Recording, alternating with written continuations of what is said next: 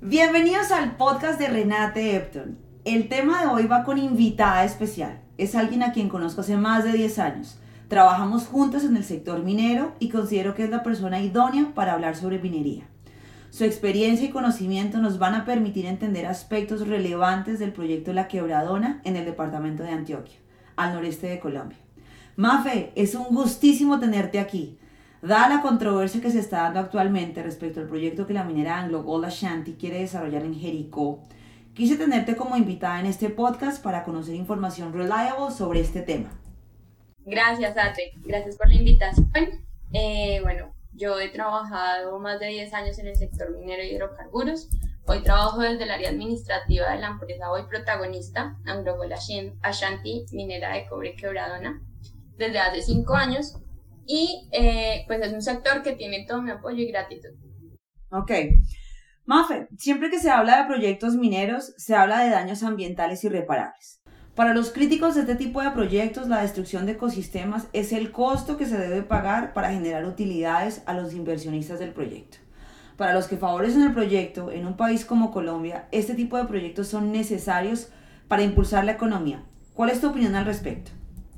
Bueno, sin duda, yo pienso que la minería legal y bien hecha es un renglón que suma también al PIB del país, así como hoy lo son otros renglones, la agricultura y otras industrias.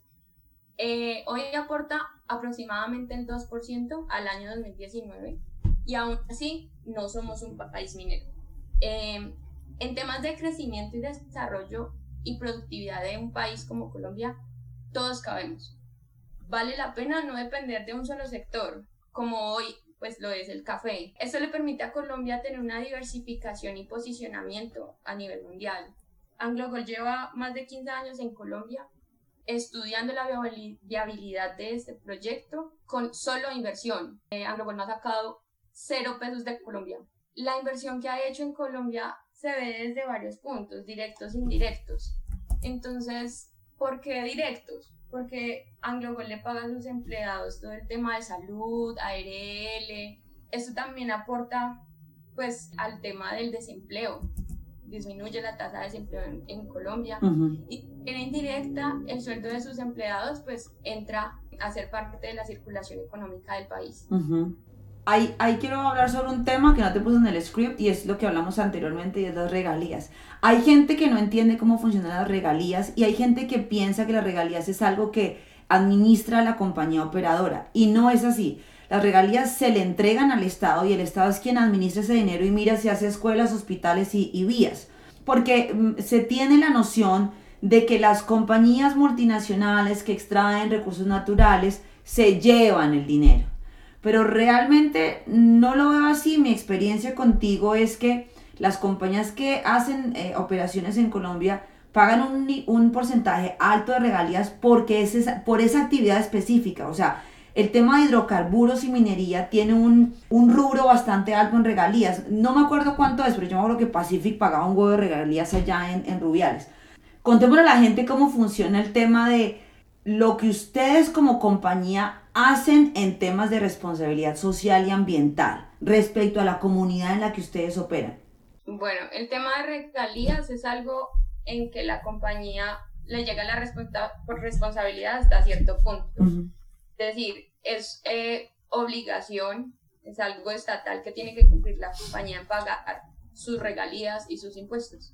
Pero la responsabilidad de la distribución de estos recursos es del Estado, no es de la compañía. Ya el Estado tiene la responsabilidad de, hacer la distribución de los recursos, bien sea dentro de la misma región o a nivel país. Ahora, la compañía pues sí tiene una responsabilidad social y ambiental y obviamente es mitigar, porque no es eliminar, sino mitigar los riesgos desde todos los puntos sociales, ambientales, entonces, claro, hay unos planes o unas actividades que se tienen programadas para, para eso, con la, con la comunidad. Ok.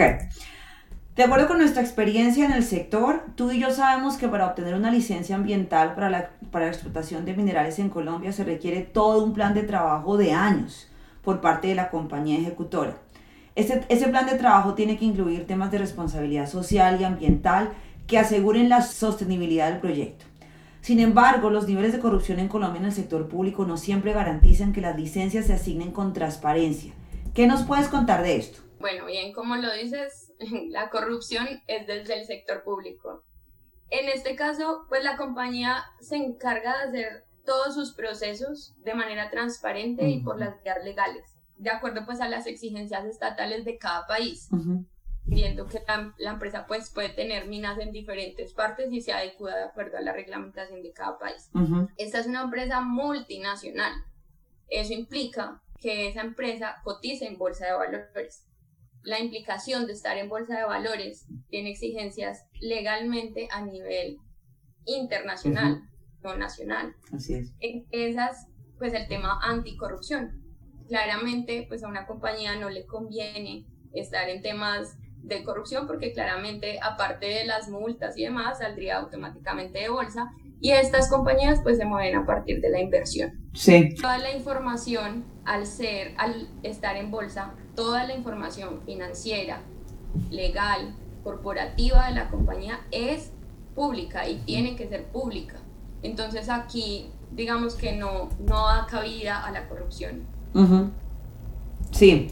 De hecho, aquí en Estados Unidos y en Canadá, porque tu compañía, no, tu compañía es surafricana, ¿no? Es la cosa. Así es. El algo no. ¿Y cotiza en dónde? ¿En la bolsa de New York o dónde cotizan ustedes? Exacto. ¿En Londres? En Londres. Sí, en Londres.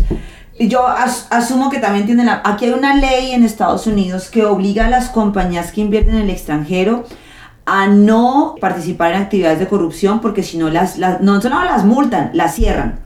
La cierran. Así es. La ley FCP, algo, algo, algo así, no me acuerdo, sí, pero sí, de hecho lo aprendí ahorita hace poco. Bueno, entonces hablando de licencias ambientales, eh, contémosle a la gente qué es la ANLA para que la gente entienda que hay una entidad que está adscrita al Ministerio de Ambiente que es la mayor autoridad en el tema de entregar licencias ambientales, ¿verdad? La ANLA traduce Asociación Nacional de Licencias Ambientales, agencia. Autoridad. Ah, ANDA es Autoridad Nacional de Licencias Ambientales. Ok. Autoridad Nacional de Licencias Ambientales. Entonces te quería preguntar algo. Cuando la ANLA emite un, un informe advirtiendo los riesgos de un proyecto que hace la compañía minera, entiendo que la compañía debe trabajar en esas recomendaciones para obtener la licencia ambiental. Es decir, el trabajo entre la ANLA y la compañía es un trabajo de años. Yo me acuerdo, yo le entrego el reporte, usted evalúa, lo analiza y me cuenta si le gustó, si no le gustó me lo devuelve y yo vuelvo y trabajo en lo que usted considera que debo trabajar. Es una dinámica, eso no es de que tú entregas un reporte, ellos lo miran y listo, le dan chulo o no, es una dinámica de ires y venires de unos 3, 4 años, de pronto más. Así es, así es, en la pues puede tomarse el tiempo que ellos consideren necesarios. Ok. Eh, necesario, perdón a ver, el ANLA tiene un checklist. Entonces te dice, mire, para que usted pueda tener una licencia ambiental debe contar con este checklist. Entonces uno empieza, ah, bueno, listo, vamos a trabajar en este estudio de impacto ambiental para presentarle al ANLA. Uno los presenta, entonces ellos lo revisan, cuando ellos revisan, entonces hacen unos requerimientos, ¿cierto? Entonces esos requerimientos pueden salir 100, de mil o pueden salir la cantidad que ellos consideren. Ok. Ellos te ponen a ti un tiempo límite para responder. Entonces yo hoy te estoy diciendo me tienes que dar respuesta en un mes. Entonces en un mes es volver a revisar todo el estudio de impacto ambiental y porque ¿cuál es la idea de, de esto? Y es mitigar básicamente el, el daño ambiental y social. Entonces ellos van a decir, oiga, aquí usted está incluyendo esta área y aquí hay un río cerca. No sé, me estoy inventando. sí. Entonces hay que entrar a revisar eso. Además, el, el ANLA tiene la autonomía de solicitar información o de consultar a otras entidades. Por ejemplo, el Servicio Geológico Colombiano, la Corporación Autónoma Regional, bueno, todas las instituciones adicionales que él quiera consultar a ver si no sé, si le están poniendo unas coordenadas o lo que sea, van a consultarlo. Venga, la información que ellos me están poniendo acá es cierta o no. Sí. lo que se hace en este estudio de impacto ambiental, que es el EIA, lo que se hace es estudiar la viabilidad de la prefactibilidad, factibilidad y cierre de mina. Entonces, básicamente es como el antes, durante y después del proyecto. Porque incluso hasta el después es importante acá, o sea, no es como mucha gente piensa que es como, y, como está ahorita en redes, abrieron un hueco o van a dejar un hueco y se van. No, ah, también hay unos compromisos con ese cierre de mina. Y pues todo el impacto que lleva, porque todo tiene un impacto, vivir tiene un impacto, pero se trata de mitigarlos y de manejarlos de, tal manera que, que sean menores. Claro. Y otro aspecto importante que mucha gente no sabe y que tú y yo conocimos de acuerdo con nuestra experiencia es que la constitución establece una, una, una herramienta para las eh, comunidades locales que se llama la consulta previa. Toda compañía que vaya a ejercer actividades de extracción de minerales en Colombia tiene que consultar previamente a las comunidades locales, incluyendo las indígenas, y si ellos están de acuerdo, el, el proyecto sale, y si no, no sale. ¿Es así? Bueno, ahí en 2018, de acuerdo a lo que pasó en, en el Tolima, en Cajamarca, ya las, digamos que esas consultas populares ya no son, o sea, ya la comunidad no puede determinar si No digas. ¿Y por qué? Pues básicamente porque es que no están basadas en datos fácticos. Mm, ok. tienen el sustento para hacerlo. Entonces, por eso se determina que sea una entidad como ANLA, que es una autoridad pues, a nivel nacional que estudia la viabilidad de los proyectos. Y, y te estoy hablando que no son solo mineros, entiendo que agricultura, otros sectores tienen que pasar también por ese licenciamiento con ANLA. A los dos de cualquiera para mí sería que hicieron un lobby el hijo de pucha en el gobierno y lograron sacar ese tema de consulta previa a los ojos de, del que se opone. Es decir, yo pienso, más pero, pero lo que tú dices es muy válido. Se, se quitó la consulta previa como un requisito porque la consulta previa eran reuniones entre la comunidad y la compañía en la que se, se, se estaba consensuando la actividad y se estaban presentando, se, se presentaba información a las comunidades para que entendieran lo que iba a pasar. Entonces, eso me parece chévere porque de alguna manera involucrado él está. Es como que usted venga y entra a mi casa y cambie la piscina y yo no quiero que usted la cambie. Entonces usted me viene y me cuenta cómo es que lo voy a hacer. Pero la otra cara es que tiene sentido que la hayan sacado como requisito porque la consulta previa era una conversación entre comunidades y compañía, pero no tenía una evaluación técnica respecto al tema. ¿Es lo que me estás contando? Sí, pues bueno, no estoy como tan empapada en su momento de que fue eh, como lo que lo determinó, que lo sacaran o no, pero, pero sí, o sea, hoy no quiere decir, y hago la aclaración, hoy no quiere decir que las comunidades no sean importantes en el momento, pues por lo menos para la compañía, para la ejecución del proyecto. Claro que son importantes, porque sí, la, la, empresa obviamente quiere eh, el apoyo de la comunidad y asimismo ayudarlo, o sea, brindar trabajo, oportunidad de empleo, oportunidad de crecimiento, o sea, todo esto se hace también en comunidad, no quiere decir que la comunidad no sea importante, la comunidad es importante y el engranaje entre comunidad y empresa es importante, ese engranaje. Entonces, pues, date cuenta que incluso para presentar un, un estudio de impacto ambiental, o por lo menos en este caso, hay más de mil personas involucradas, mil profesionales, o sea, no te estoy hablando de mil personas ambientalistas que dicen que les gusta el agua, no, son mil profesionales que llevan años involucrados en el tema, eh, revisando, estudiando, porque es que esto es de estudio, no es de, de percepciones. Ok, mira, esto sí es una opinión personal que quiero de, tuya, no, no, no, no me hables como la persona que trabaja en Anglo Gold, sino tú. ¿Por qué piensas que es tan difícil encontrar un balance entre prosperidad y preservación del medio ambiente? O sea, ¿qué es, ¿por qué nos cuesta tanto trabajo poner ambas cosas juntas? Bueno, para mí no es difícil. Ok, para mí sí. no, para mí tampoco, pero, pero la idea en general es esa, ¿no? Desafortunadamente, cuando se habla eh, de conservación ambiental siempre es cuando se habla de minería, ¿sabes? Y entonces cuando, cuando se habla de preservación ambiental cuando se habla de preservación ambiental en otros sectores. No, y otros sectores también tienen implicaciones, daños ambientales. Bastantes. Voy a nombrar ilegal, minería ilegal, ganadería, agricultura, incluso el mismo narcotráfico. Ajá, sí.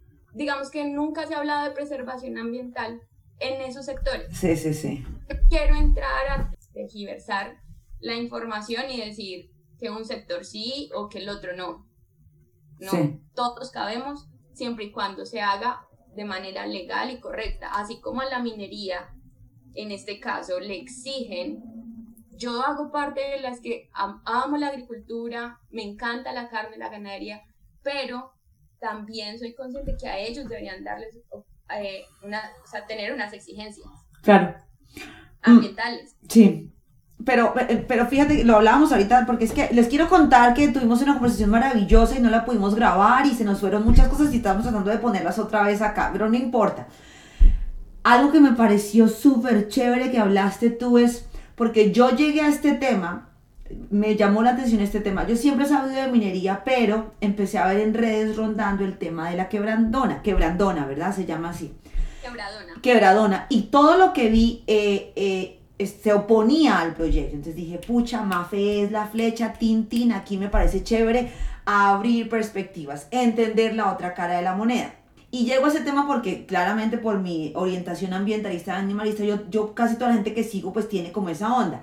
Y hay un par de figuras públicas que se oponen al proyecto.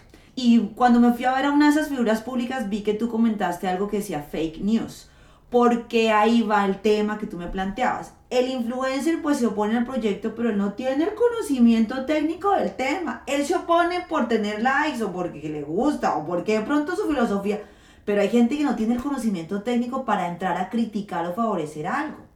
En este caso el proyecto. En este caso el proyecto y el oso. Y el oso. Yo, me he podido reír del oso porque el oso eh, ahorita en Bogotá apareció unos ah, anteojos por allá dando vueltas, entonces les dije que ahí estaban los anteojos que se les había perdido. Sí, por, porque es que voy a contarles algo. Voy a contar algo rápido para que tú, tú intervengas ahí. Antes de sentarme a hacer este podcast, yo me documenté sobre el tema y llegué a encontrar un documental de 27 minutos que se llama Verde como el oro. Le di clic. Y claramente el documental se opone al proyecto y entonces muestra lo que llamamos, lo que decimos en inglés un bias. Tiene un bias que tiene tendencia a favorecer algo o a oponerse a algo. Se llama bias, cuando uno no tiene objetividad. Y entonces eh, hablaba del impacto ambiental y el desarrollo económico y que no están consultando a la comunidad local. Pero como animalista me llamó la atención el tema del oso, la presencia, el documental habla que, la, que en la zona hay presencia de oso de anteojos y que el proyecto minero va a desplazar a los anteojos y va a afectar su ecosistema. Mafia. Ni a los anteojos ni a ningún otro. El oso anteojos no está registrado en Jericó, de acuerdo a estudios. Son estudios, o sea, no nos los estamos inventando. ¿Qué ha hecho el Instituto von Humboldt? ¿Qué es el Instituto von Humboldt? Es una entidad colombiana que está orientada a la investigación científica sobre biodiversidad, incluyendo recursos hídricos. Me, eh, me contabas que ustedes, em, que cuando se hacen los estudios de factibilidad, pues en el, en, el, en el tema del impacto ambiental, hay científicos que se gastan, hacen un trabajo de campo de uno, dos, tres años en la zona y que ponían cámaras trampa para pillar la fauna que hay, ¿verdad? Claro, o sea, Anglo eh, en el tiempo que ha estado en la región. Tiene más de 30 cámaras trampa, en el que nunca se ha visto en los anteojos. Se han visto otras especies, sí. Pero digamos que hay mucha gente que no conoce el trabajo que hay detrás de esto. Y hay más de mil profesionales, como te comentaba ahora, que se conocen el sector a pie todos los días, revisando las cámaras. Además es muy chistoso porque el, el, video de los anteojos no tiene georreferenciación. Entonces yo puedo poner un video de Renate en Estados Unidos y digo que eso fue en Colombia. O sea, Sí, sí, sí, no tiene georreferenciación. No, tiene sentido. Ok. Mm. Em, adicional a eso, se me olvidó contarte que eso tampoco se encuentra dentro del sistema de información de biodiversidad de la región. O sea, si eso los anteojos no están en esa región. Se ha visto en la parte de Antioquia por el lado de Jardín, que es una región que no está tan cercana a lo que va a ser el proyecto. Ajá. Entonces, eh, bueno, aparte de las cámaras trampa, la empresa ha sembrado más de 17 mil árboles. O sea, son hectáreas de árboles que no, no es cualquier árbol. O sea, se ha hecho estudios para ver qué fauna, qué flora eh, están adecuadas a la zona para así poder sembrar y poder eh, brindar como el, el, ecosistema, la conexión entre ecosistemas eh, a la fauna y la flora que se encuentra allí, a las aves, al tirillo, que se ha visto tirillo. Entonces es de preservar esa fauna. Ok.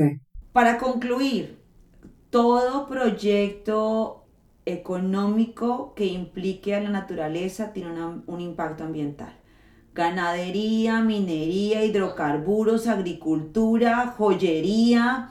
Y nos cuesta trabajo entender que si nos oponemos a un proyecto que genere desarrollo económico, estamos desconociendo. Es que el, ambientalista que se opone a este tipo de proyectos lo está haciendo desde su teléfono, desde su computador. Y son elementos que tienen una composición eh, que proviene de, recursos naturales. Entonces hay una doble moral ahí. Y yo no, a mí, yo no estoy criticando al que defiende el ambiente, porque, porque es mi causa, es también mi causa. Pero hay que entender y abrir la mente para ver una perspectiva diferente de lo que un proyecto minero es. Todo el mundo se opone a la minería, pero muy poca gente tiene los conceptos. Tú hablabas de, del, concepto técnico, muy poca gente entiende los conceptos técnicos de la minería. La gente se opone a la minería porque hay una cantidad de gente oponiéndose y, la, y parecemos como burros, siguiendo hay una cantidad de gente que porque pero muchos, incluyéndome a mí, desconocemos la información técnica que hay detrás de un proyecto minero, de lo que sea. Mm, y en ese sentido, lo hablábamos ahorita, nos falta como humanidad abrir nuestra mente porque solemos casarnos con una idea. Y ahí, de ahí no me muevo. Así es. Eh, como tú bien lo decías, tu actividad tiene un impacto. ¿Cuál es el tema? Minimizarlo.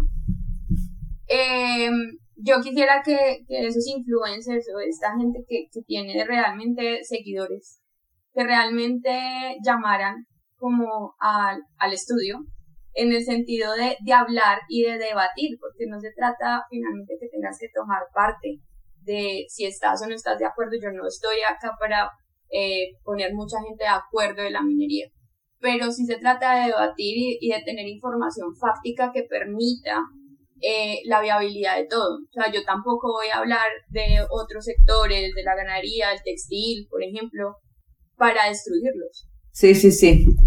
Minimizarlos, pero tampoco voy a desinformar al respecto porque no tengo información. Yo pienso que los debates deben ser con información fáctica. Así es. Eh, em, y no como porque me parecen. Hay algo que tocaste ahorita y es, hay mucha gente ambientalista que, que pide un desarrollo de un país a unas energías limpias. Y esas energías limpias hay que ir un poquito más allá, o sea, hay que, que, estudiar y ver un poco más allá qué implicación tienen esas energías limpias, porque para llegar allí necesitamos la minería. Entonces, pienso que también que la minería nos ha permitido evolucionar en el tiempo, porque en ese orden de ideas, si no nos hubiéramos quedado en la época de piedra, ¿cierto? Hoy lo que tú tienes, tus gafas, el computador en el que estamos en este momento, de celular, todo tiene minería, la ropa tiene minería, las vías por las que andamos son minería, los túneles que atravesamos es minería. Entonces, eh, es un poco de, de, llamado de también ser empático y de permitir que todos, todos cabemos en, en, la, en la industria, todos cabemos en, en las actividades en pro del desarrollo, pero todos cabemos desde la legalidad y desde lo correcto.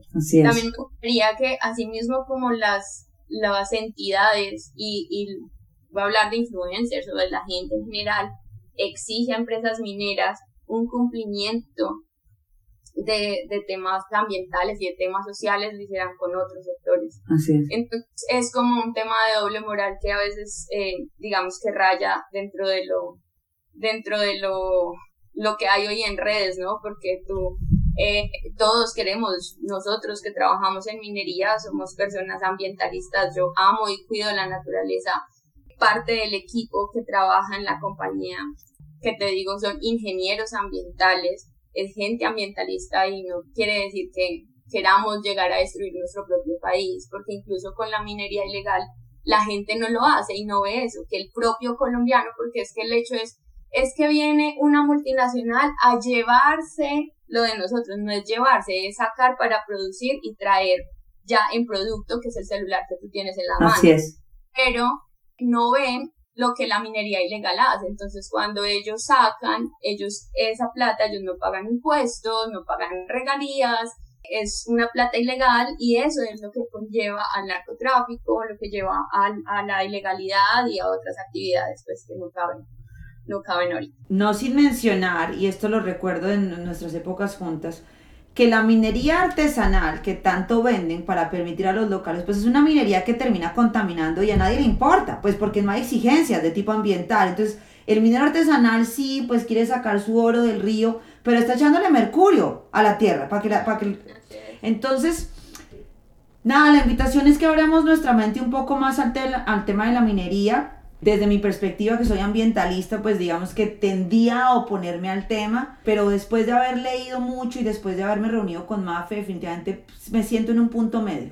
Siento que se puede, se puede tener un desarrollo económico mitigando los daños ambientales, pero, pero, pero son inevitables. El daño ambiental de cualquier actividad económica que involucre eh, recursos naturales es inevitable. Gracias, Mafe, por estar aquí. Gracias por tu tiempo, muy valioso. Creo que podemos hablar de más temas contigo. Estoy segura que, que me puedo, hacer 30 podcasts contigo. Gracias por estar aquí, Mafe. No, es un gusto. Un gusto siempre será debatir, debatir con la verdad, debatir desde lo empático y nada, yo pienso que es un país en el que todos estamos por, por trabajar y poner lo mejor para sacar este país adelante. Listo, las redes de Mafe, ella es muy poca en redes, no sé si la quieran seguir, realmente lo que pone ella no les va a dejar saber quién es ella, yo sí la conozco y eso es suficiente para mí. Hasta aquí el podcast de Renate Epton, los quiero, abrazo, bye.